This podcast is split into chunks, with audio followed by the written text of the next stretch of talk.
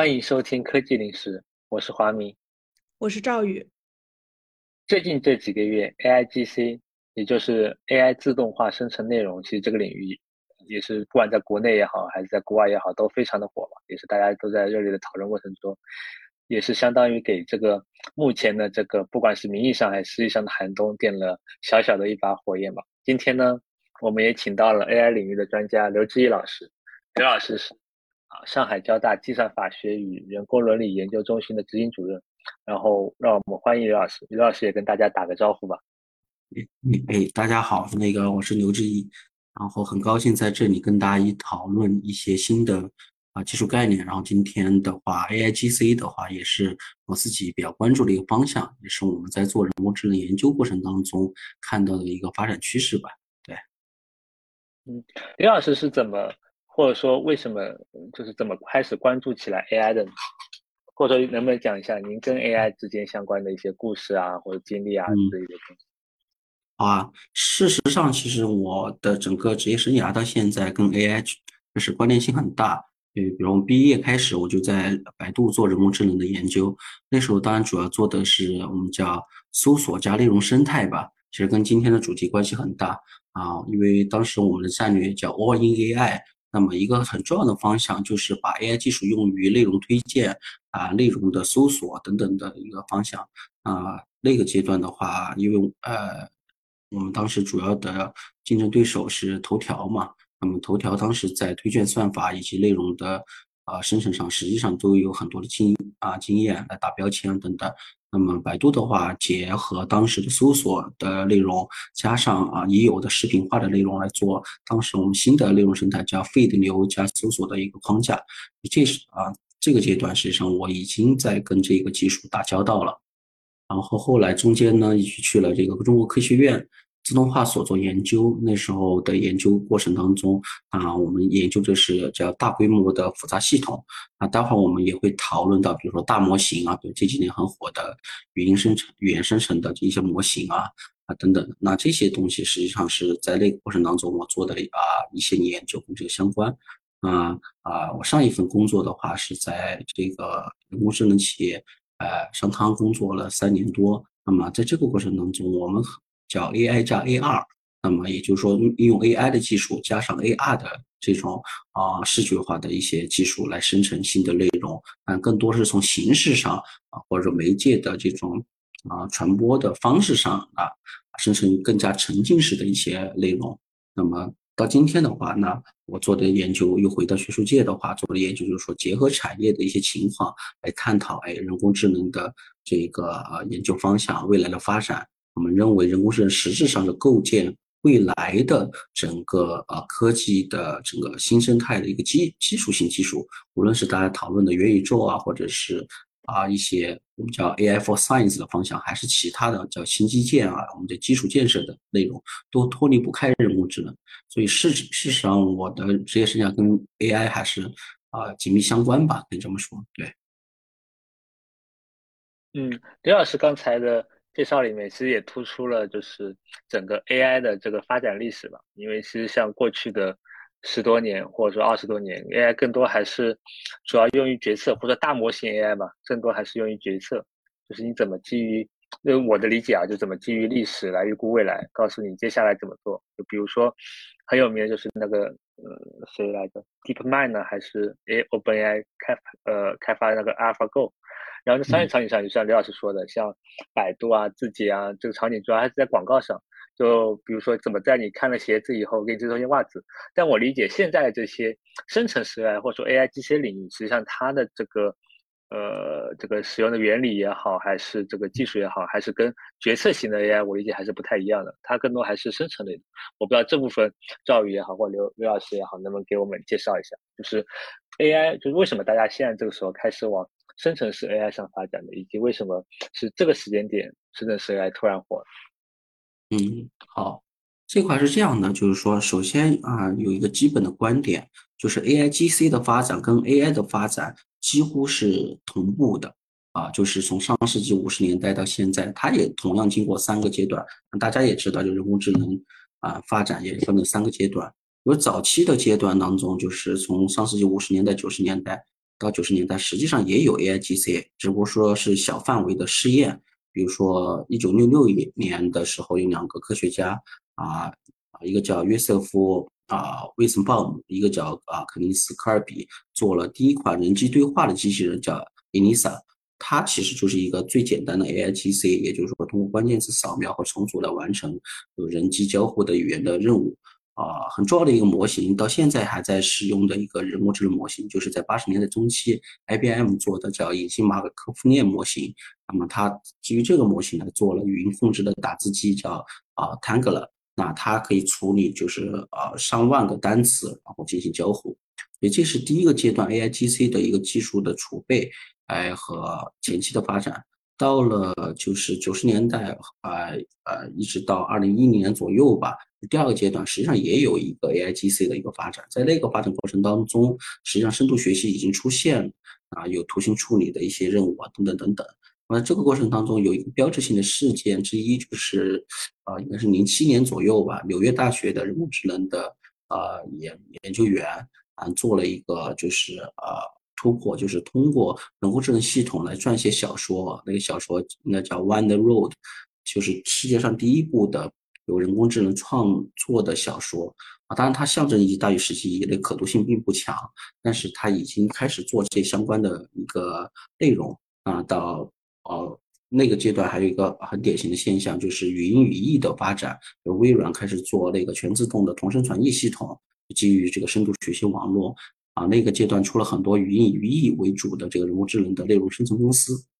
那么最后就是到刚才提到的这几年。大家很关注，实际上是从一零年之后到现在就逐步火起来。我们叫生成式对抗网络技术，就 GAN 来产生这个深度学习算，在这个深度学习算法上就产生相应的内容。一个典型的啊 AIGC 的一个应用就是微软的人工智能少女叫小冰嘛，微软小冰，它第一部叫首世界首部的百分之百有人工智能技术创作的小说。啊，诗集啊，叫《阳光湿了玻璃窗》，然后引引发了大家的一个关注。啊，一八年的时候，哦，又开始内容生生成，从这个语啊文本的啊过渡到图片。NVIDIA 啊发布了叫 StyleGAN 模型呢开始生成图片，已经第四代了。啊，就是生成的高分辨图片，实际上人们已经看不出它是，对吧？它是呃机器生成的还是原来就有的？那提最后一个典型的。案例就是刚才提到 DeepMind，其实阿尔法狗跟 AIGC 没什么关系了，更多的是比如 DeepMind 发布的 DVD GAN 模型，就是利用来生成连续的视频，然后这个视频可以啊在不同的场景下可以去应用，然后生成大量的一个新的啊内容，包括这两年火的就是 OpenAI 搞的这个升级版的这个文本和图像的交互模型。的呃 DAL E E two 这样模型，也就是说，你可以简单输入文字，那么它这个模型就可以配呃创作出相应的卡通、写实、抽象的绘画作品和图像。所以可以看到，就 AIGC 的发展，实际上第一是伴随着人工智能技术发展持续的每一代的更新，第二。媒介形式在越来越丰富，从传统的文本到语音，再到现在的图像、视频。第三，实质上是由于我们在创造新的啊数字内容过程当中，光靠人去堆，比如说靠原来的编辑啊，Web 一点零时代的编辑或者二点零的用户生成是不够了。那么我们叫 Web 三点零时代，实际上需要 AIGC 作为基础，然后。产生新的内容，从而能够产生更加沉浸式的交互性的这种数字空间的内容，这是它的一个大的背景和历史的状况啊，我是这么啊样理解的。哎，李老师刚才讲了干嘛？但是我理解后面可能比较核心的，但我不知道对不对，因为我也是才开没多久。其实后面更为核心的应该是 transformer，因为我理解最开始用干模型做的那些。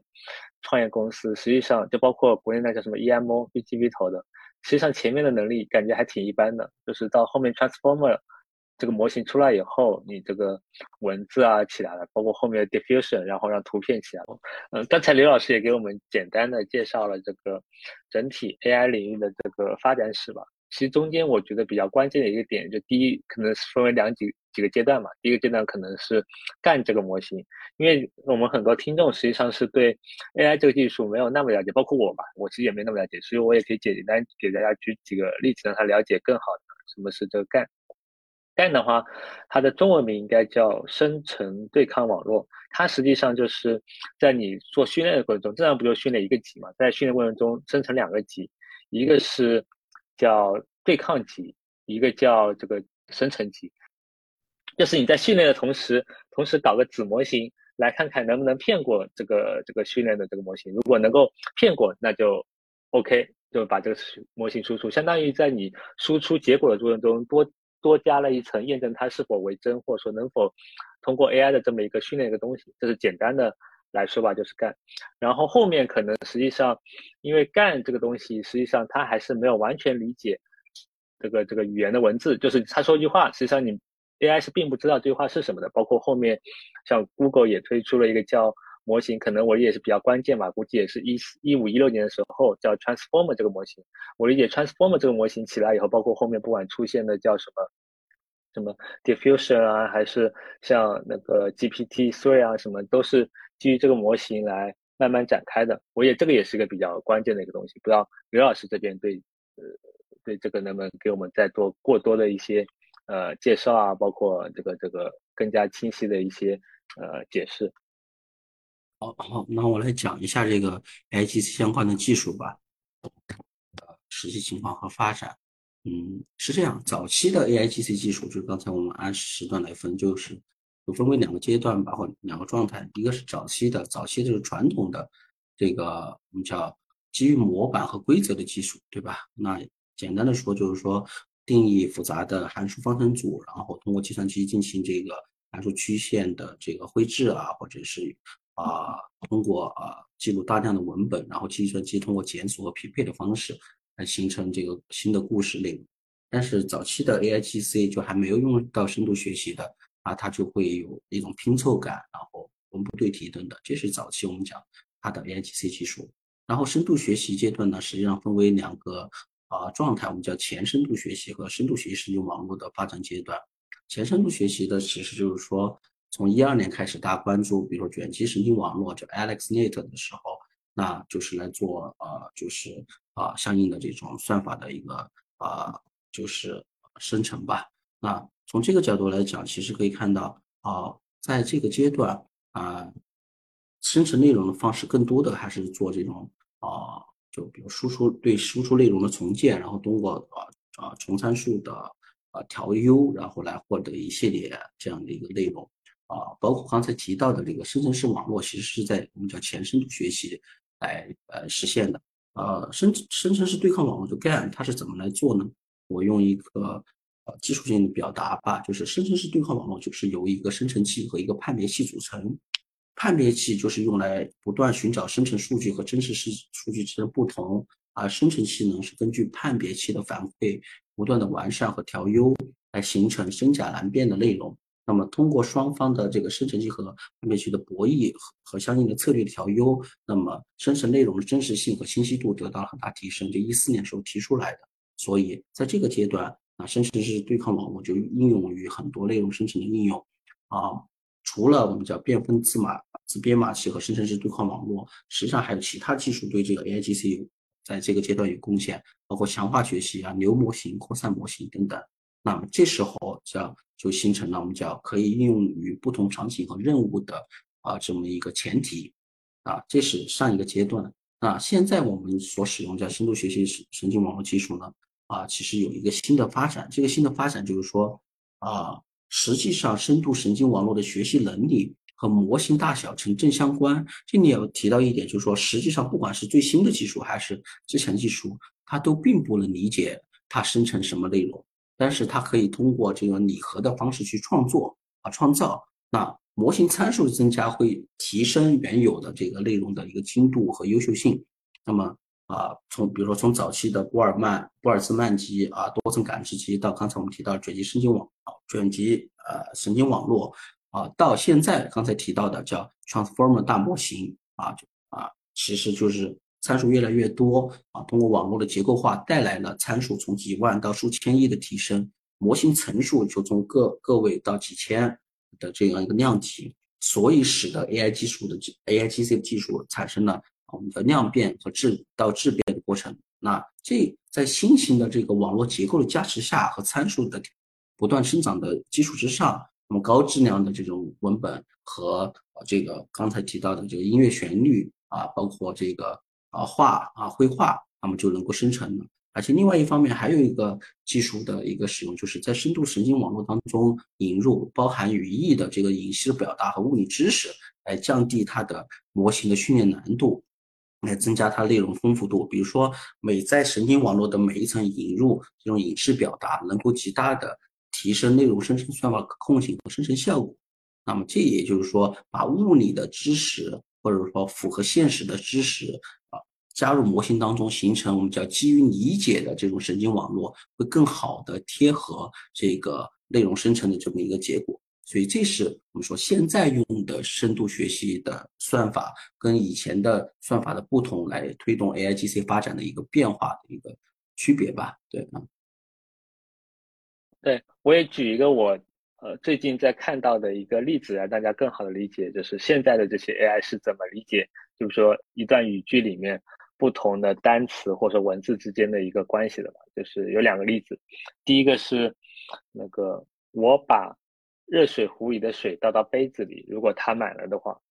大家就知道，就这里的它实际上是指的是热水壶，因为你要把热水壶里水倒到杯子里嘛。第二意思是我把热水壶里的水倒到杯子里，如果它空了的话，但这里的它是指杯子。在在之前。就这两句话实际上是只差了一个字，就是它满了还是它空了嘛？但是它的指代是是完全不同的，所以你需要了解上下文才能知道这里的它到底是指的什么。这就是目前的 AI 在逐渐进化的一个点嘛。包括刚才刘老师说到的什么这个参数啊，因为实际上像最新的这个叫 GPT 3，它应该是有上千亿个参数，因为人的大脑我印象中应该是。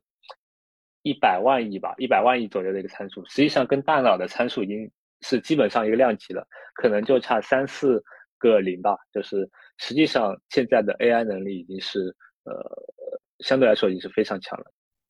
嗯，好呀，也感谢刘老师对 AIGC 的历史做了一个很丰富的介绍。然后我也从这一波呃，就是我们从这个创业投资的角度，然后看到这一波 AIGC 崛起的新的热度的几个关注的呃表。大家比较关注的一些重点事件，然后我也来稍微的给大家做一下介绍和补充。一个就是今年夏天的时候呢，Jason Allen 就是一个艺术家，他呢用这个 Mid Journey 生成的一个画作《太空歌剧院》在美国的一个虽然不算太大的一个艺术比赛上得了第一名。然后这件事情也是迅速激发了大家对于啊，就是用 AI 的艺术，然后取代人类的艺术，而且 AI 的艺术能在人类所进行的这种绘画比赛上得奖。然后有网友说，就毕加索气的都会站起来等等。就是一些比较有意思的，呃，这么一些观点就出现了。然后呢，今年九月的时候，红杉啊也是在呃自己的这个官网上发布了一篇叫做《Generative AI: A Creative New World》，就是把生成式 AI 这个话题，然后正式的。推向了一个高潮，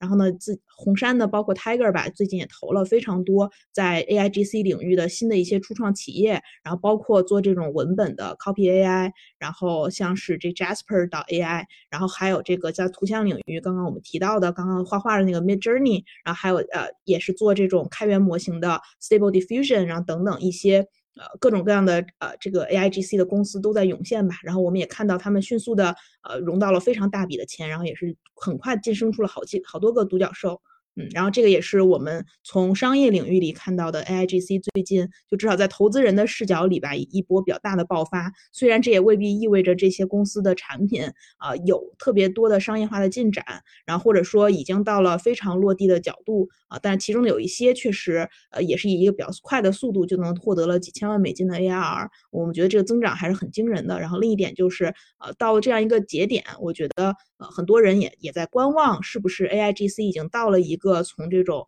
呃模型啊，或者一些偏这种呃开源的，然后免费的一些小的尝试，然后逐渐过渡到商用商业化，或者到了一个能够工业应应用的领域的这样一个非常有转折点的这样一个时机。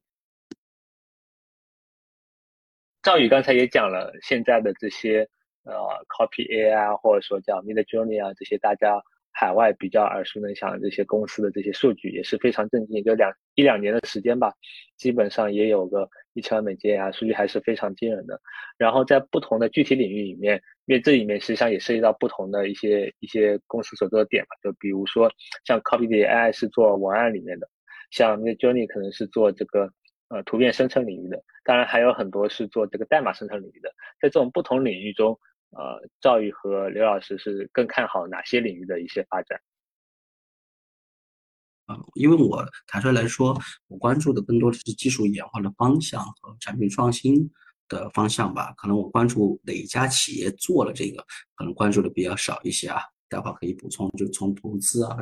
这个企业创新角度，那我会从技术能力上来看，就是现在的 AIGC，那我们根据技术，比如说面向的对象不同，或实现的功能的差异，可以分为三个方向，我觉得是可以看到的。第一个其实就是我们叫数字孪生吧，或者数字内容孪生，就是将现实当中的物理属性和社会属性，通过 AIGC 技术能够映射到数字世界，进行高效可感知的数字化。因为这一类项目其实还挺传统的啊，早期的时候，其实比如说我们做数字孪生的城市、数字孪生的啊图书馆等等，就在做这方面的一些尝试。之前做过相关的项目。就是啊，通过智能数字孪生来映射出数字化的世界，将现实当中的投射出去进行交互。那么第二块的话，我觉得比较看好的方向是这个数字内容编辑吧。实际上，现在大家投的，我的理解就是啊，这种数字内容编辑会比较多。也就是说，我通过这个啊数字化的技术，建立数字世界和现实世界的双向交互，在数字内容孪生的基础之上，从现实世界。实现对虚拟数字世界的内容的修改、控制、调优，或者是啊这个同步啊通过，然后再利用数字世界的高仿真、高效率仿真和低设备、低成本试错的这个优势，为现实世界的应用提供快速迭代的能力。简单的说，就是说，如果我要做数字内容编辑相关的一些工作，如果在现实世界当中成本太高，那我通过数字孪生映射在数字世界当中，再赶紧编辑，然后试错，得到一个最优化方案，得到一个就是呃现实当中可用的方案，然后再再拿到现实世界当中去应用。第三个呢，就是比较多的，就是这个刚才提到的很多的这个数字艺术的创作，它的主要目标实际上就是让人工智能算法。具备内容创作和自我演化的这种技术能力，那么形成呢啊，就是超越啊，就是人类去创作内容的这样的能力啊，不管是音乐、绘画还是其他的，那我觉得这个单独的应用只是一种技术创新的。不能说噱头吧，但只是说技术创新的点。我觉得更多的是说，比如说它结合这种元宇宙，结合其他的这种技术形式来来生产。比如说我在游戏当中通过这样一种数字内容创作，能够快速的产生一些交互，使得用户能更沉浸式的体啊到游戏内容当中。这可能是一个大的方向。所以在我看来，可能是这三个方向：数字孪生、数字内容的编辑。和这个数字内容的创作啊，作为比较主要的几个发展方向吧。嗯，好的，感谢刘老师的分享。然后我我自己的，因为我也稍微试用了一下最近比较火的这几个产品嘛，我感觉短期之内。我我觉得无论是文本还是图像，都有一些潜在的落地的可能。不过我感觉可能文本类的，就比如说去产生一些营收，然后真正有一些场景的替代，可能会来得更快一点。因为我试了一下 Jasper AI 嘛，我感觉它写出来东西还真的相当不错。就我自己之前在申请美国大学的时候也写过文书，然后包括呃现在偶尔也会写遇遇到一些，比如说想要去用英文写一些翻译啊，或者稍微在某一些主题上有一些小的这种 paragraph 写的吧，我觉得 Jasper 写的都还挺好的。然后我也挺能想象这个东西，比如说用来写一些，比如销售的一些话术，然后呢，这就是每一封生成的这种 follow up email，它都都能生成一些不一样的东西嘛。所以我看像是 Copy 点 AI 还是。无论是 Copy 还是 Jasper 吧，我觉得就是有一些付费，呃，都是非常非常可以想象，而且确实还这个客单价收的也不算很低。我我自己觉得这个还挺能想象的。然后像是绘画，然后大家都在讲说这个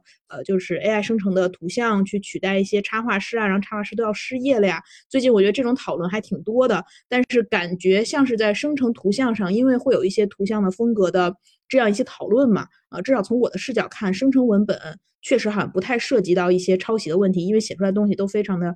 generic，也没有什么人会说这个东西是我写的。但是呢，因为就是风格化的也呃视频图呃风风格化的图像，我觉得还是比较能看出来他学了什么的。所以有的时候我我自己觉得，无论是伦理上呀，还是呃就是这个东西。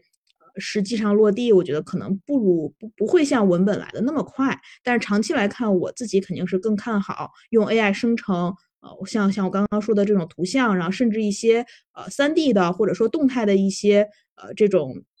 呃，场景，因为我自己也非常看好像 Metaverse 元宇宙的一个到来嘛。然后其实大家都知道，元宇宙里的这个世界会非常的宏大，然后里面涉及到的内容会非常多，无论是从数量还是从这种就是内容的丰富程度上来讲，其实都远超我们现在的呃，比如说 3D 建模师能够去呃就去建作建造的这么一个产能吧。所以我感觉就是 AIGC 是非常好的，作为一种数字世界里的新的基建，然后能够。呃，就是随着这个用户的这个进到这个世界里，然后他走到哪里都会立刻生成一堆东西。从这个角度上来讲，我觉得这中间的需求的 gap 是非常非常大的。然后呢，因为呃 Metaverse 未来的前景无限广阔，所以我我自己是觉得用 A A I G C 去生成这一类的内容的想象空间是非常非常巨大。哎，赵宇，既然你试了这个呃 Jasper AI，那我我不知道，就是你会为它而付费吗？以及你觉得它写出来内容，因为我理解很多，更多还是一些比较 common 的内容，就可能是你花时间，比如说花了半个小时、花个小时就能写一些呃比较普通内容，但实际上跟你这个产品也好，或者说跟你这个真的想表达的这个意思也好，这些内容我理解还是得需要人工来写的吧。是的，我觉得它特别适合写一个就是 draft，然后呢，我们再在这个基础上去改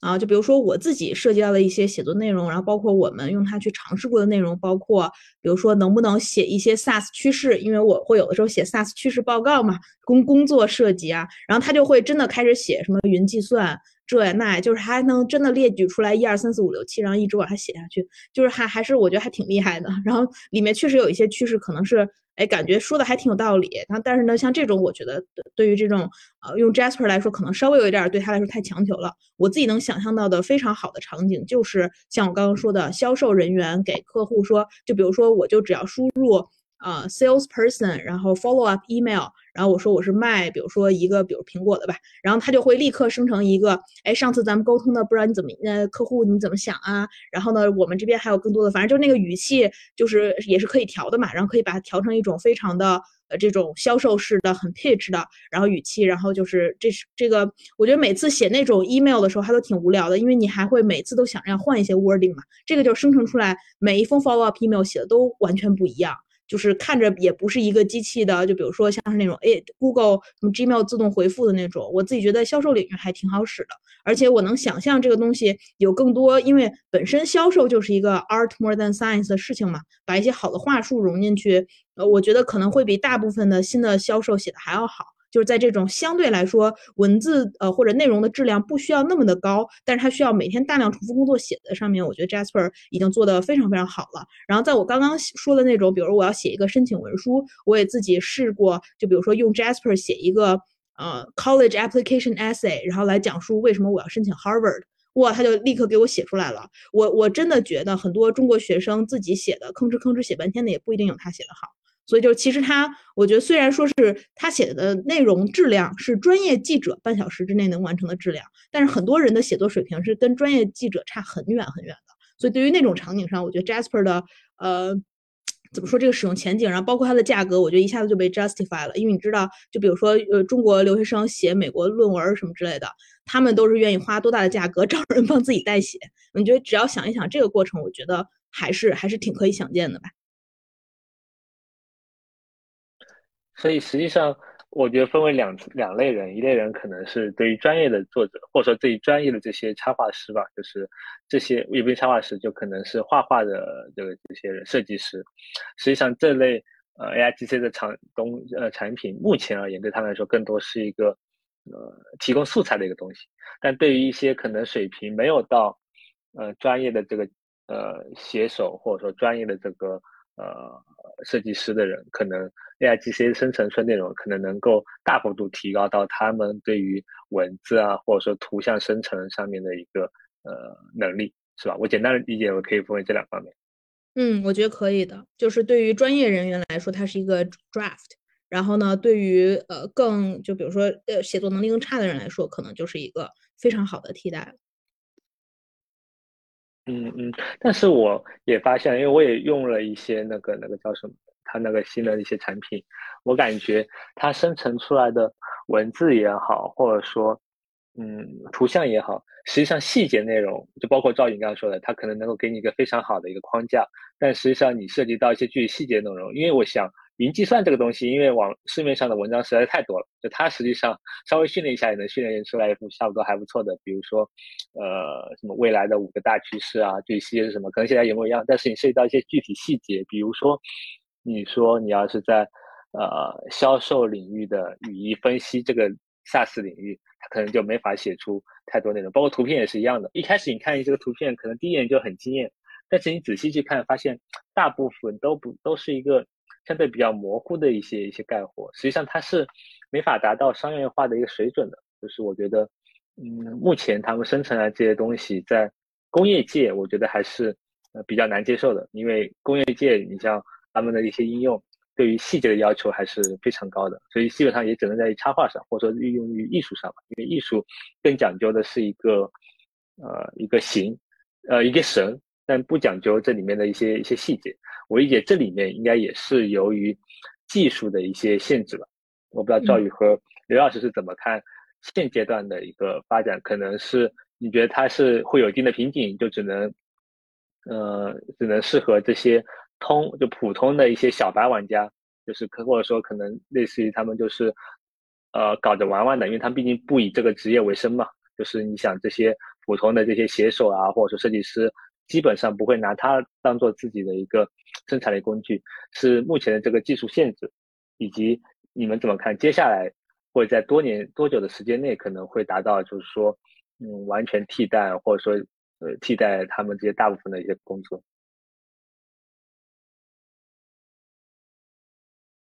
嗯，刘老师讲之前，我觉得我可以再稍微把我那个关于文本和图像的那个点，顺着华明说的这个事情，呃，稍微做一个解释吧，让刘老师可以讲一讲，就是这技术离真正成熟、呃商业化的落地还有多远。我我自己是感觉，因为画画这个场景确实是，实际上能够商用的绘画，肯定不是我们这种普通的没有学过画画的人，就不是专业的插画师、设计师能做的，就是能公用的这种。艺术啊，或者图像内容，其实确实都是非常高精度的。然后呢，也是包括他们还要听甲方爸爸的需求，对吧？就是怎么理解需求，然后呢，不不断的改，然后获得一个真正商业上可用的东西。这个过程其实非常的呃漫长，然后也需要非常多的专业的教育。但是我觉得在商用的文字上，我觉得很能想象，就像我刚刚说的，很能想象它有一些好的应用，就是因为人人在工作场景下都写东西。对吧？这也是为什么像 Grammarly 这样的公司能够值一百三十亿美金啊！就是我觉得人人都以为自己会写，但其实。因为正因为人人都写作，所以呢，也可以想见百分之九十五的人肯定都写的不咋地。我觉得这个是跟画画不太一样的地方。但是呢，就即使是一个人他写的可能不是特别的好，然后他都会把这个东西运用到自己的商业和工作场景里。这也是为什么像 Grammarly 啊，或者像是一些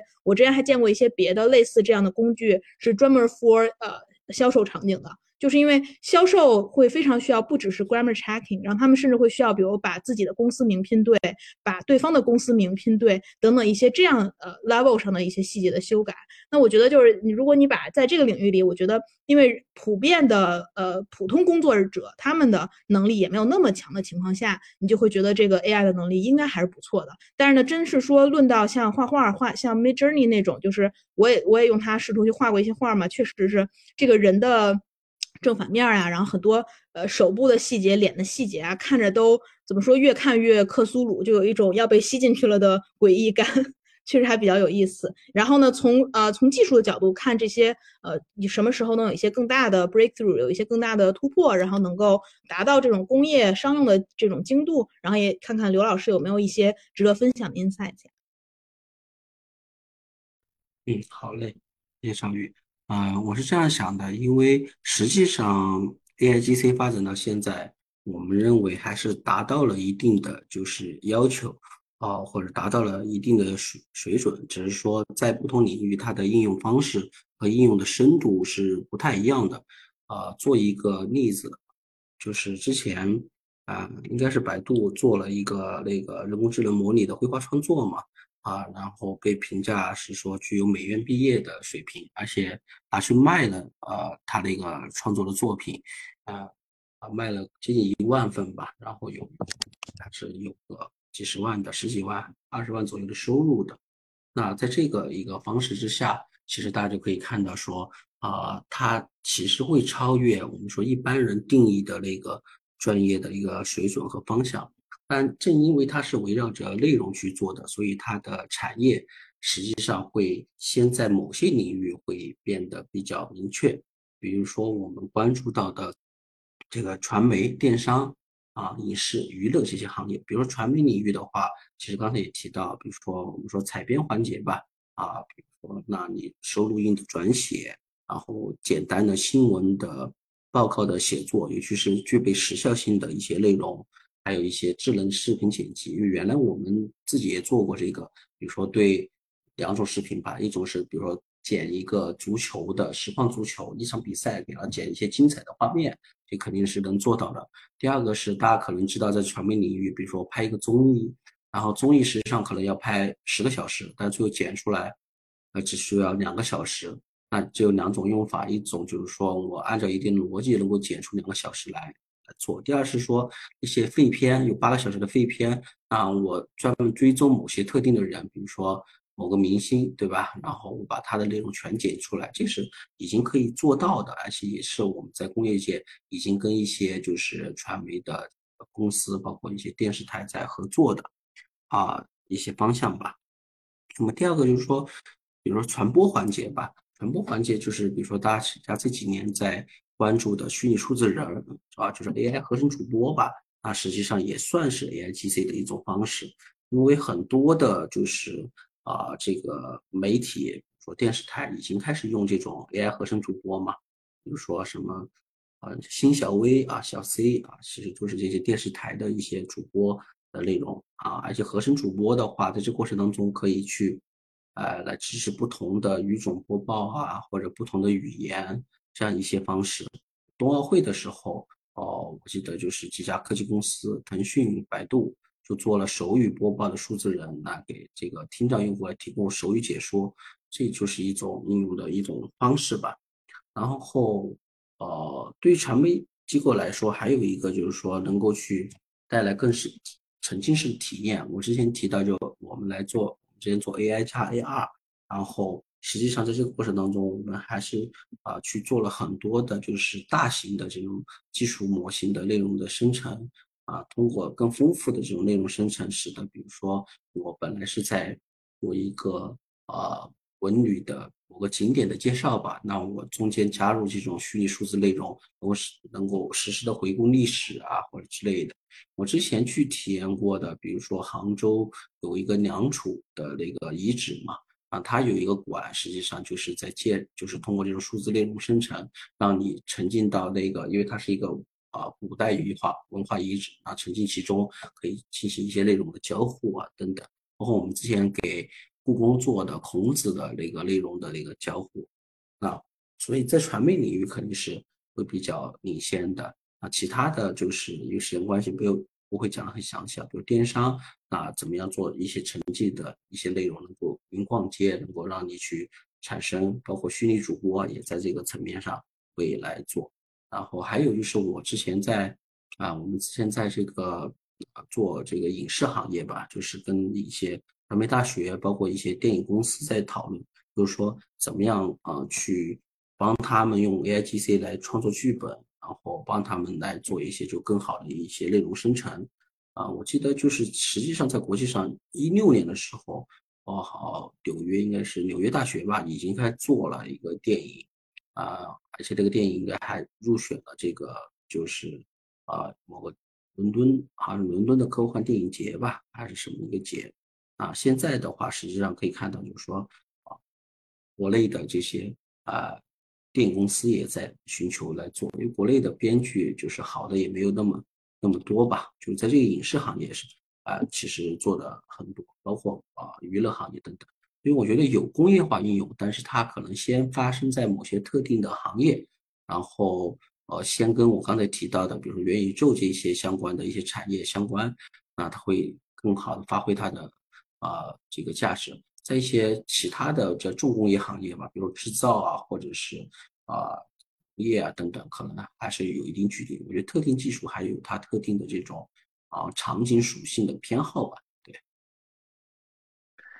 ，AIGC 看上去在各行各业或者尤其是传媒领域。各点开花，但是目前来看的话，它这个内容的生产可控吗？就是说，人跟 AI 能够进行交互吗？就是，呃，举个例子啊，就比如说刚刚说的，如果用 A 呃生成式 AI 创造出了一个剧本，但是我如果需要对这个剧本进行修改的话，比如说他给了我一个呃武侠小说集，但我可能对某些剧情或者说某些呃细节需要修改的话，我能够比如说告诉 AI 说我想怎么改，它来帮我改吗？这个是可以做到的。嗯，用我们的现在的技术来了解的话，实际上是不太能做到的。就是啊，怎么说呢？就是说，但趋势上，之前那个杨立坤也提到了，就是那个图灵奖的获得者，就是我们现在的大模型、大数据生成的这个内容，它就是一种仿造，而且更多的是形式中的仿造和生成，它并不能理解，对，就是这个内容本身它到底代表了什么。所以，新的人工智能技术，我们叫基于理解的人工智能，就是现在在做的一些事情。啊，前段时间我还在跟交大的几位就是研究员在讨论这个问题，就是基于行为理解的这个人工智能的一些技术的基础，我们也正在就是探索吧。但现有的这种 AIGC 其实是没有用到这样的一种技术方式的。嗯嗯，也希望有一天 AI 技术能发展到，比如说我们三个人录完这期播客，然后我跟他说一句，帮我把这个播客剪出来，就能够自动帮我加上片头、片尾，加上背景音乐，然后中间剪辑掉一些杂声，剪出来。那我觉得 应该就完全能够成为这些专业玩家的这些这些工具链之一了。对，嗯，这个确实还需要时间吧。我啊一直讲就是。啊，如何基于基于大规模数据的人工智能，它代表了一种趋势，就是能够生产标准化的内容产品，以及我们叫可用的内容或者可用的这种数字化产品。那么，基于理解的人工智能就会生成啊好用的这种产品，就能够达到刚才咱们提到的那个目标。如果我们再开一下脑洞。就是如果基于理解的这个 AI 能力，未来有机会创造出一个新的抖音，或者说新的这个今日头条的生态嘛？就你点开这个应用，不管你是看文字也好，还是看这个视频也好，里面大多数内容都不是由人工来生产的，而是由这个 AI 生产的，以及它有可能颠覆现在这个抖音或者说这个头条吧？从我们自己来看吧。嗯，如果有新的技术范式的变化，肯定会产生新的这种，就是叫跨时代的产品吧。啊，现在的人工智能比其实就是我们叫感知智能，就是感知外面的数据啊内容，然后来生产。那我们希望走向的就基于理解人工智能，我们就叫认知智能。那么认知智能实际上就会促进我们比较大范围的动态时场景时空的关联建模分析，就形成了我们叫。啊，新的这种数字空间嘛，那就像刚才提到的数字元宇宙。如果现有的抖音只能让你，比如说在抖音上去看一个主播去交流，或者是啊进行这种跨屏的交流，那啊这种感知的人工智能到这个认知的人工智能的发展就会变成，你就跟那个头号玩家一样，戴上头盔就能够进到这个世界里面，呢，跟这个主播进行更。啊，深入的交流和互动啊，这样的产品当然会替代现有的这个生态，区别只在于现有的这种数字化的技术，不管是 AIGC 还是很多人工智能的基础技术，都掌握在一些大的企业手中，比如说抖音自己，包括就是 Facebook 啊，或者是国外的，那他们自我革命可能会是使这个产品就直接迭代到了下一代，成为那样那个时代的这种数字化产品，就是。有代表性的，这个就是创新环境的变化，就是两点吧。第一个是创新成本变了，原有的创新嗯，如果是基于模式创新或者点对点的创新，那这个创新你融资然后做一些那什么就可以了。但是现有的创新需要在基础的范式上做变化，那么你投入的成本，尤其是研发成本会非常高。呃，可以看到从一五年到现在这七年期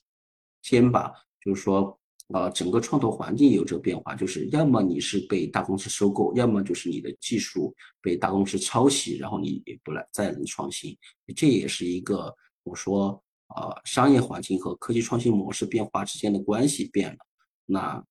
可能你用到的是下一代抖音，但它有可能还产生于头条这家公司，对吧？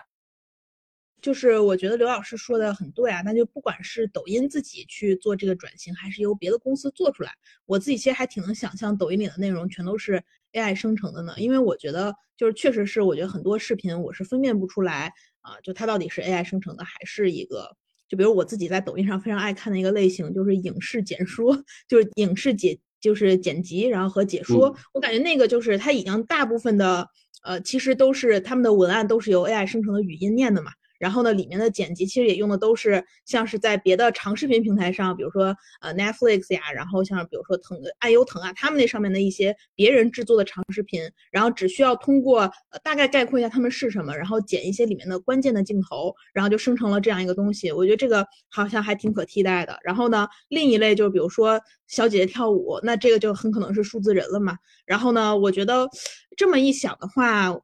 呃，因为之前 Gartner 也有一个预测嘛，说是到了二零二五年，生成式 AI 产生的数据会占到所有数据的百分之十，然后今天还不到百分之一，但是这样一个生产力一旦被释放，它就是一个。就是编辑成本非常之低，然后可以没有尽头的嘛，所以它会非常等它到了那个转折点，它就会大量的吞噬整个这个数据的规模，然后变得比人类生成的数据多非常非常多。那其实无论是从今日头条，今日头条是以 PGC 为主的，然后过渡到像抖音这样以 UGC 为主的内容平台，然后呢下一步过渡到一个 AIGC 为主的内容平台，我觉得他们的内容生成的成本就是。也是这种呈指数级的下降的，然后或者说它的内容可以想象的丰富程度是呈指数级上升的，所以我自己觉得这个还挺能想象的。不过这么一说，那是不是那些？我就这个怎么说呢？就人类的竞争力又回到了像长视频这种更精良，然后呢需要更多的，无论是情节呀还是妆造啊，就是这种。我觉得短视频还挺好被颠覆的，就搞出一个十五秒的让我分辨不出来的东西嘛。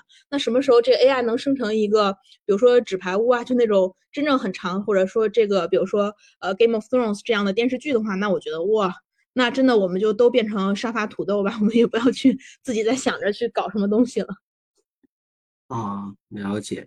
嗯，这里面可能有一个变量，或者我我们认为是有一个前提吧，就是不管你生成内容也好，或者是我们叫 AI 吧，就智能科学的前提是对智能的理解到了一定程度。所以你可以看到，就是为什么很多前沿的 AI 科学家开始研究脑科学，研究啊其他领域的这个智能生成的方式，是因为我们。现在打通的这个 AI 的关节，实际上它是通过数学上的一些变化，或者是模型拟合，达到了一种仿真吧，或者模仿。但是由于我们对自身的脑科学，包括比如说意识，或者是呃故事叙事性，或者是其他的这个啊，我们说。呃，跟人的智慧、智能相关的东西理解还非常的浅薄，在这个前提之下，是不太可能创造出一种 AI，哎，能够去达到咱们说啊，到这样一个水平吧。而且再往下的话，如果真的要达到那样的水水平的话，我个人会觉得是两种路径。第一种路径是单独的 AI，也就是说，你创造一种智慧生命体，当然它有可能是虚拟的，有可能实体的。它可以创造出跟你一样的智能的一个水平。第二种路径是通过 AI 辅助人类达到一个更高的对智能的利用的水平，就是赛博格啊的一种方式。我觉得这两种路径来说，更容易实现的是后者，因为后者的话是而且更有可控性嘛。因为我们做伦理研究也讲究可控，以人为本嘛。那前者的话，其实难就难的哦，就是。哦，一个是对自身理解很难，第二是越过那种智能的门槛。其实如果你能越过的话，你就不需要通过这样一个方式去达到这个创造 AI 的，就是除非还有一个问题吧，就是伦理的问题，就是我们最近在做的一个研究吧，叫数字人权的问题。如果你创造一个智能水平上能够跟人完全一致的，那你必然在法理上是要付给他数字人权的。这时候你相当于创造了一种新的种族嘛，然后这也是一个很大的问题。所以它的发展并不仅仅局限于它的应用前景。也局限于它面临的这种社会生态以及其他的学科的基础知识储备。对，是的，就是像刘老师所说的，随着 AI 的这个发展，AI 是生成内容的增加，就你不管是在这个整体的版权上，或者说这个人这个 AI 的这个人权上，还是说相应的监管上，因为你。可能生成的很多东西，你需要不管在内容上监管的成本还是难度，都会比以往更高。所以未来大规模 AI 这些出圈的过程中，这些呃法律层的东西，或者说这种制度层的东西，实际上还是会有很多需要发展的。然后，如果 Echo 呃刘老师之前说的那个那个大公司的发展和小公司的这些竞争，包括 AI 这两个发展路径，因为 AI 还是都在发展过程中嘛，就在发展过程中。呃，赵宇和刘老师会更加看好这个整体的竞争中，看好什么样的公司能够跑出来。当然，这个也也有利于我们来进行，呃，不管是加入也好，还是创业也好，还是买它股票也好，也是一个比较，呃，直接相关的一个话题吧。就大家更会看好什么样的公司能够在这一块领域跑出来。这块其实确实，我最近看的还不太够多。华明，你有什么看法吗？我的看法实际上，呃，比较简单。这个也是，呃，我把它分为两层嘛，就像前面刘老师说的那两个路径，可能有点像。就第一层可能是，我觉得可能比较属于模型层这个东西，就是不管你是做科研也好，还是做大型公司做研究也好，你像百度不是开源了那个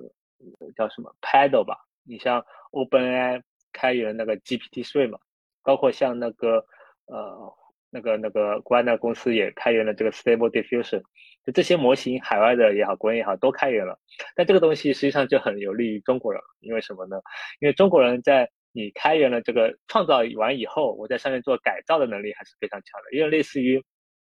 嗯，最开始发明那个斯坦算法的，好像是个西班牙人吧，还是还是哪里人？但是你用的更好、最好或者改进最好的，基本都是中国人。然后，所以我觉得模型层这一块。呃，创新者一般都是老外的公司，你像 OpenAI 或者说像 DeepMind，但是实际上最终的改善者或者说真正能够做出 AGI 这个水平的，我觉得还是中国的公司。但这里面有个前提啊，就是因为这里面大模型的机器人也非常看这个算力，就实际上到最后就是比大家谁的 A 一百显卡更多嘛。就是如果呃 OpenAI 有个一千张，但中国的比如说百度字节有个一呃。一万张，那就是明显的这个这个降维式打击。但是呢，A 一百这种显卡现在已经被美国限制出口了，所以这是一个严格限制中国在模型层这一块发展的一个一个层面。但我觉得这个肯定都是大公司的故事了，就很中国还是很难出现一些像美国这些创业公司，就像 Hugging Face 这种能够单独跑出来来做模型的这些公司吧。那第二层面，我觉得可能更多是应用层，就是你模型就是用开源的。就是你用 OpenAI 的 GPT-3 也好，还是用 Stable Diffusion 也好，你们搞你们的。但是我更多把我这个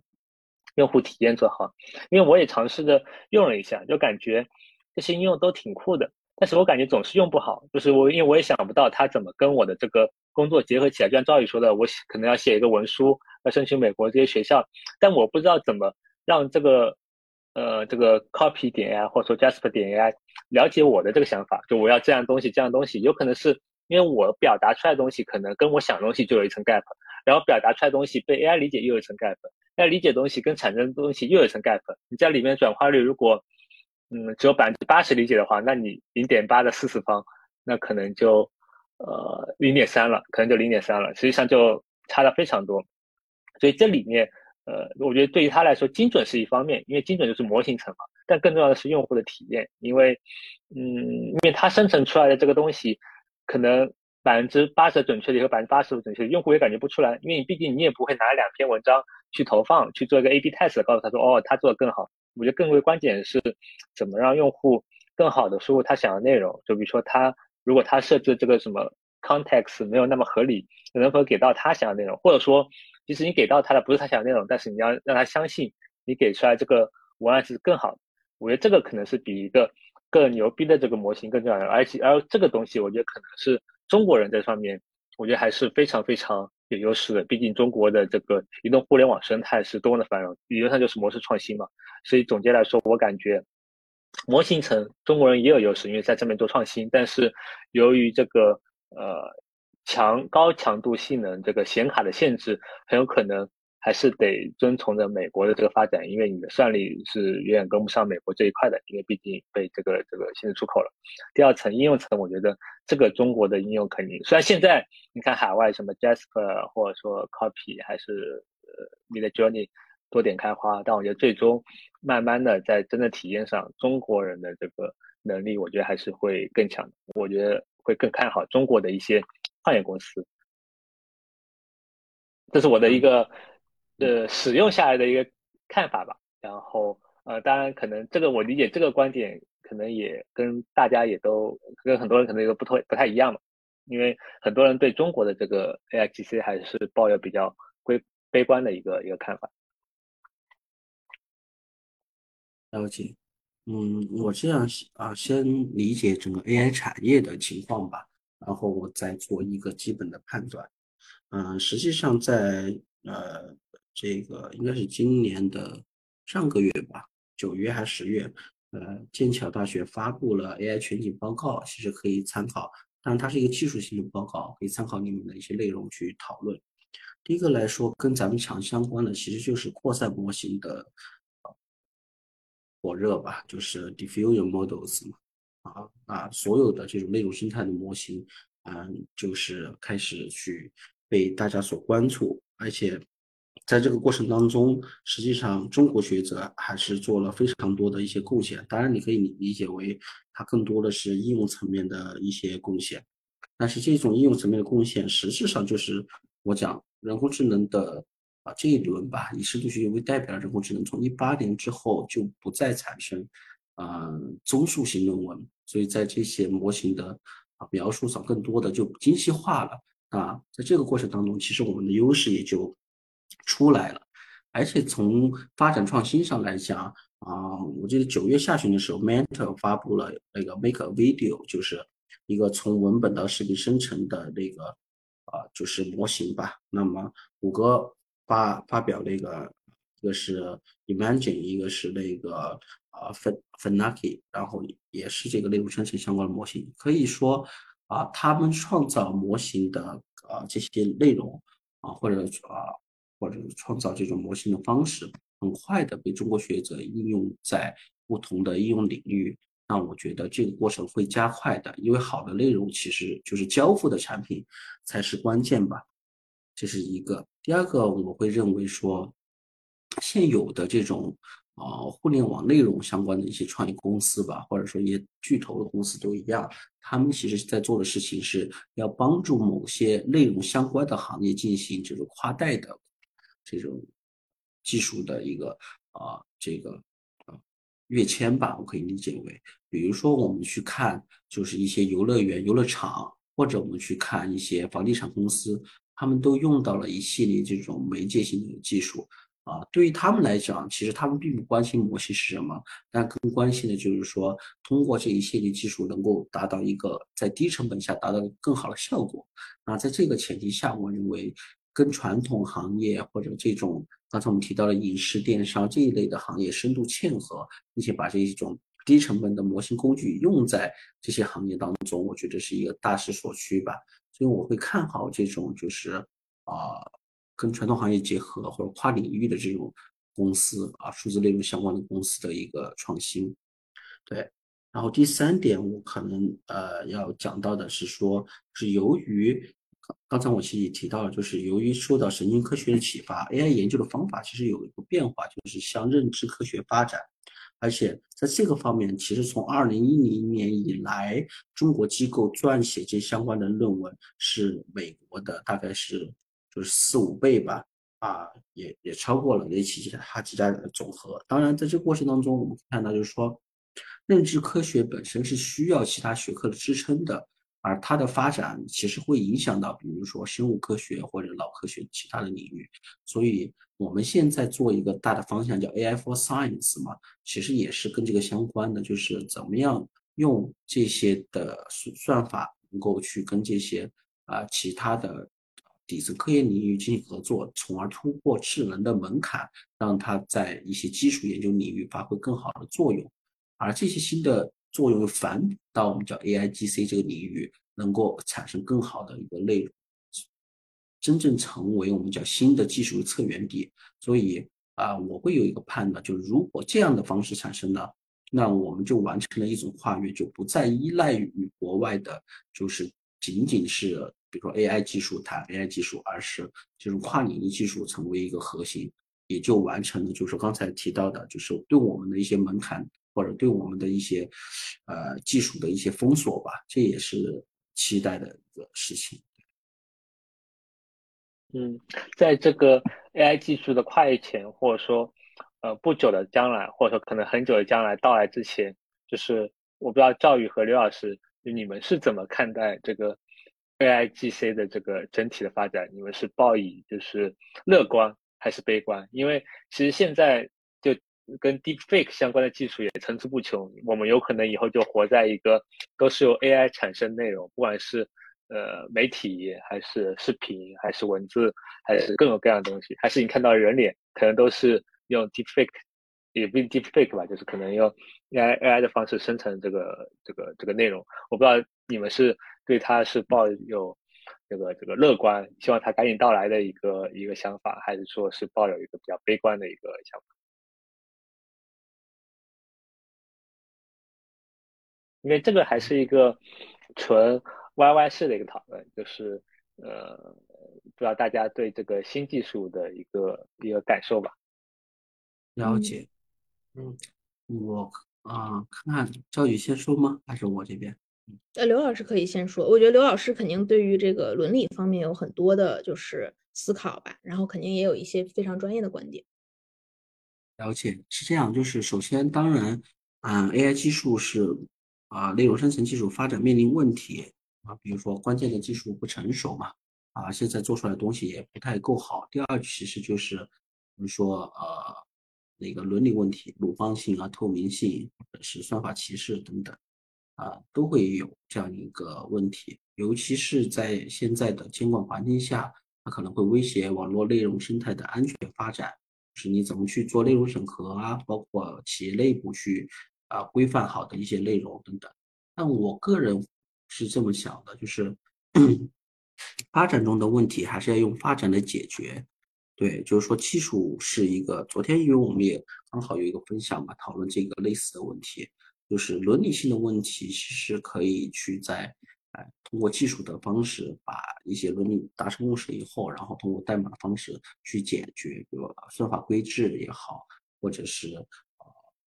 说道德的一些东西怎么样通过啊，就是机制性的体系解决。那么在这个前提之下，我们可以看到，就是这所有的创新都是先遇到问题，然后才有这个实践解决的方法。啊，我觉得 AIGC 必然会成为一个核心的一个啊技术生态吧，或者一个产品创新的要点，是因为如果要再往下走。没有 AIGC，那么很多我们对未来的一些技术判断，比如说跟元宇宙相关技术判断，包括啊，但最后了，我就提一下，就是我们就是前段时间翻译的那本书啊，就是《测算与判断》那本书里面提到的关于人工智能未来的一些内容，像比如说我们认为人工智能终极未来，它是。一个不一样的智能，就人类智能和人工智能的不一样智能，它能够进行我们说深度的啊交互。就那么从这个层面来说，如果人类要实现智能的跨越跃迁，它必然要跟人工智能进行合作、协同、交互。啊，这这两个角度来讲，我们觉得就是还是要去乐观的看待技术的发展。第三就是。我们虽然现在有很多技术上的阻碍，包括很多的分观念上分歧，但有一点是，啊，我们看到的现实就是，客观来说，外部的风险在增大，而我们能够在比如说外部的啊就是环境挑战，不管是经济的啊啊，对吧？冲突啊等等等等啊。那么这些挑战，目前看来，技术和科技似乎是唯一能够解决这些方式，就是你能够跃迁出这些问题的一些一种方式。那我们就不可能往回退啊，在不能往回退的情况下，只能去解决问题，然后乐观的看待它发展。只不过说，这个乐观是一个中长期的乐观，是对技术本身的乐观。我们一向这么说吧，就是对三五十年的一种技术发展这样一个跨度的话，我们往往会比较保守。但是对，哎，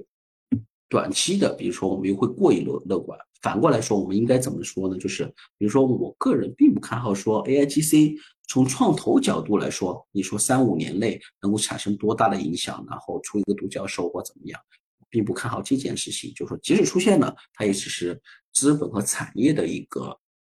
浪花吧。但是我会看好，就是说 A I 在发展过程中一。依赖着或或者沿着 AI 发展的这个浪潮，AIGC 能够长周期的，不不仅产生内容，产生新的交互形式，甚至产生新的元宇宙，就是的这么一个数字世界、数字空间，我是看好它的，就三五十年啊，这只不过是我们花更多的时间，科研人员或者是产业创新人员来做相应的工作而已。这是我对这一类科技趋势的判断，也是我们可以看到国外的这些啊技术哲学家啊，或者是科研工作者他的一个基本判断。因为在我自己翻译那本书里面，那个布莱恩啊，卡纳维尔史密斯也提到了这一点，就是说啊，对未来实际上是要建立于我们对智能理解更深的情况下，从而更深的理解人类，从而能够去创造出新的人工智能。来共同面临未面对未来的风险和挑战，这个逻辑是我今天最后想补充的。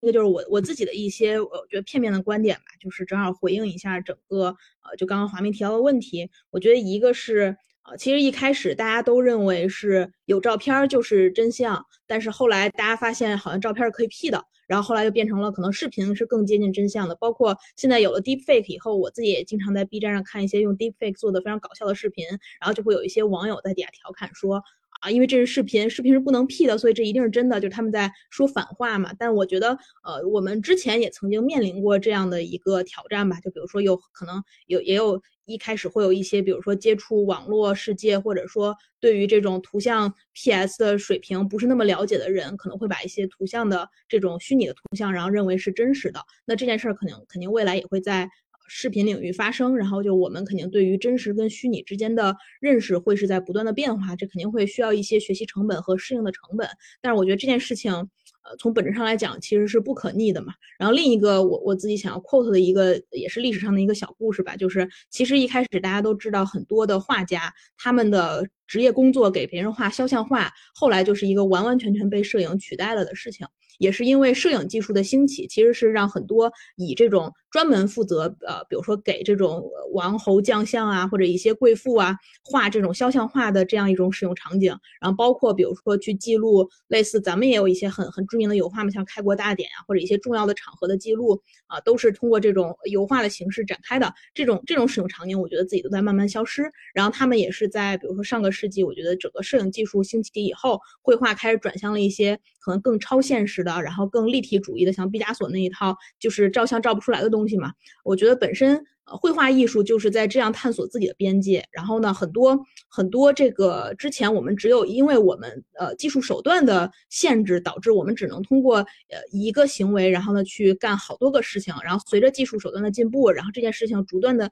逐渐的解耦。我觉得发生在非常非常多的领域里。然后也包括，比如说哲学，一开始也是包括科学的，包括政治的。然后随着那些学科的成熟，都被剥离开了嘛。那我自己觉得，很多时候就是，呃，因为 A I G C 的发展，在挑战人类对于自己传统的，无论是职业。呃，职能还是能力边界的一个认知，其实在这个过程中都会发生变化。就比如说，呃，我们以为什么东西只有人可以做，那随随着这个 AI 的发展，就发现哦哦，原来人工智能也可以做。那人到底本质是什么呢？或者说，我们跟人工智能的差异是什么？我觉得在这个过程中，肯定也是呃，人类对于自己呃。一种反身性的思考，就是那那 OK，我我的独特性可能没有我想的那么独特，那我们应该怎么看待自己？然后包括怎么看待 AI？我觉得这个过程都是不断演进的，我觉得也是非常好的促进人类去反思自己的一个机会。不过呢，就是这种技术的车轮，对吧？滚滚驶过，这个是很难有呃逆向的。我觉得也不是说我们说呃大家感到恐惧，然后把这件事情叫停，它就能不向前发展的。也像刚刚刘老师所说的，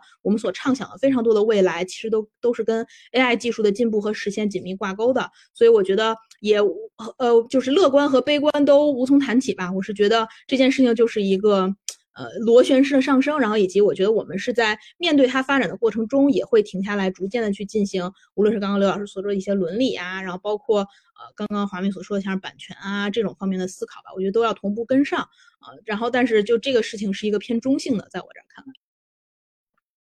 我觉得这个例子非常好，就是刚才说的这个相机的这个例子，我觉得还是挺有意思的，因为实际上大家想一想，我现在用相机来拍照。但是我根本不知道，呃，就是或大多数人嘛，根本不知道，或者说也没有必要去了解相机或者模型内的一些工作机制。就像我们现在可能大多数人用 AIGC 也并不了解这里面的 AIGC 的具体的一些原理和算法相应的机制，直接用它就来生成相应的一些内容了。而且我相信，相机实际上对之前那些呃做画那些肖像画的人，其实是。也有一些一些冲击的吧，也有现在来看是有它冲击，但当时可能也有一些不小的一些波澜，就是他们可能会觉得，因为当时也有很多人，我印象中是，他先用相机拍个照片，然后根据这个照片，然后来再来进行画一些肖像画，就大家很多人也认为它就是一个画画的一个辅助工具，当然也有的人可能认为相机是一个很好玩的一些玩意儿，就有点像我们现在看待，虽然当下时点看一下。AIGC 这个东西，当然现在看下来，相机这个东西已经完全融入我们的生活了，并且成为我们每天都会携带在手机里面的不可分割的一部分了。所以我觉得这个例子还是挺有意思的。然后我们最后再讨论一个议题，因为 AIGC 实际上跟元宇宙是息息相关的嘛，这两个词也大家会经常放在一起。就大家是怎么看待 AIGC 和元宇宙的关系？大家以及呃 AIGC 会在现实生活中还是元宇宙生活中？呃，最先实现以及未来会怎么融合在一起？我理解这也是一个比较发散，然后也很有意思的一个话题。了解，嗯，要不我也先说一下好了。对，嗯，因为这个涉及到我们对元宇宙的一个基本理解。我们说。元宇宙是数打通了数字世界和虚拟世界，原有的啊就是数字空间就在数字世界里面，所以你的创新呢、内容生成呢都需啊只需要围绕着数字世界的需求来做，而元宇宙呢是两端都在打破，所以呃需要新的这种内容创作的一种形式啊，所以第一个我的判断就是说，AIGC 从方向上来讲，应该是要朝着元宇宙来做。而不只是啊，在这个纯粹的数字空间来做。第二件事情就是 AIGC 在创作过程当中要考量到元宇宙能够去呃赋能啊具体的实际的行业的能力，就跟刚才我提到一些行业一样。实际上我们说啊，元宇宙这个技术是对呃数字化技术，尤其是网络技术的终极想象。那意思就是说，它既代表了一个未来，也代表了是说我们现有的技术组合才能形成那样的一种，就是呃啊技术趋势。那从这个角度来讲，那么 A I G C G C 也是啊，也这个元宇宙发展过程当中必要的一种技术组合啊，来做这样的一个打这个基础。第三点，我想讲的就是说。啊，宏观角度来讲，实际上我们的虚实虚实融生就体现在元宇宙和现实社会的相互的一个转化。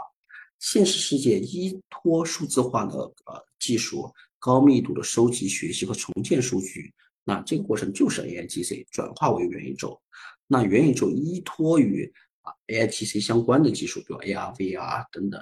啊，来通过这些模拟化技术渗透现实世界。那么这个现实世界跟虚拟世界。进行相互补充和融合，那形成了元宇宙。所以我说，如果要做好这个元宇宙，那肯定是需要 AI 的技术啊，AI 技术生成的一系列算法、内容等等，构成了元宇宙这个是啊发展的一个基础。而且我们说啊，最后讲一个就是啊，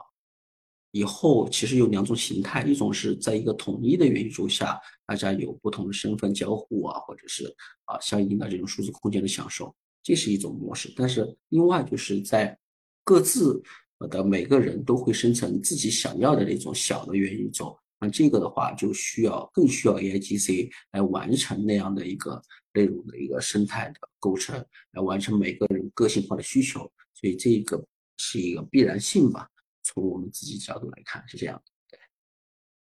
我自己是觉得是呃，反正就是元宇宙里的这种对数数字内容和虚拟内容的需求量嘛，我自己会觉得就 AIGC 是一个好的解法，而且甚至可能是一个唯一的解法。这个是我的一个非常浅显的观点，然后也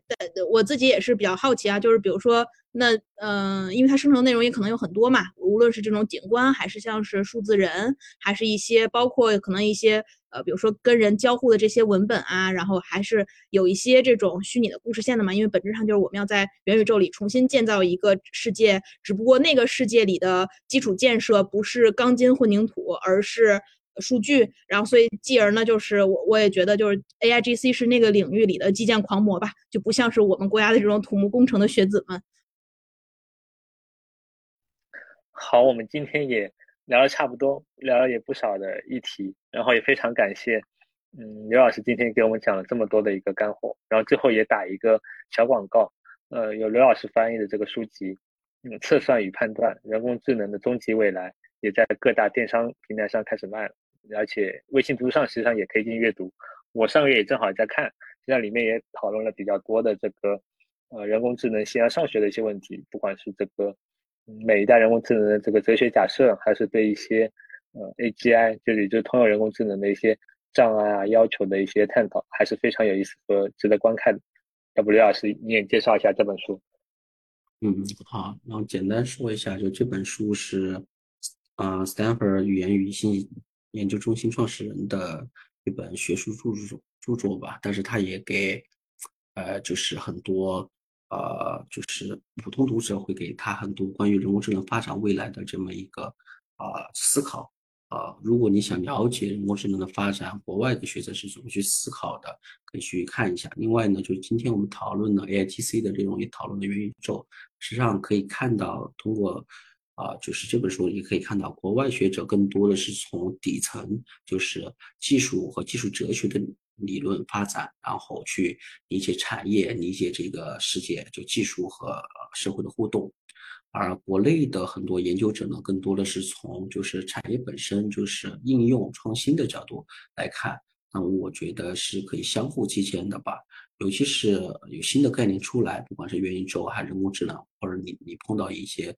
啊，什么样的科技概念？那我希望大家能够从底层建构一套技术方法论，啊，建构一套理解技术的思考模式、思维模式，然后去啊有自己独立的思考。这样子，所有的书也好，或者是我们今天谈论的一些信息也好，也只是作为大家的参考吧。啊，理解世界最重要的还是能够去独立思考，能够去深刻的去啊。看不同的内容和信息，这样兼听则明吧。我是觉得是这样子。好呀，也非常感谢刘老师今天的这个整体的这个干货输出。然后对 AI 感兴趣的小伙伴也可以关注和支持一下这本书。然后我们今天就先录到这里，然后大家下期再会。拜拜，感谢刘老师的参与，拜拜。拜拜拜拜，感谢刘老师，感谢两位，哎，再见。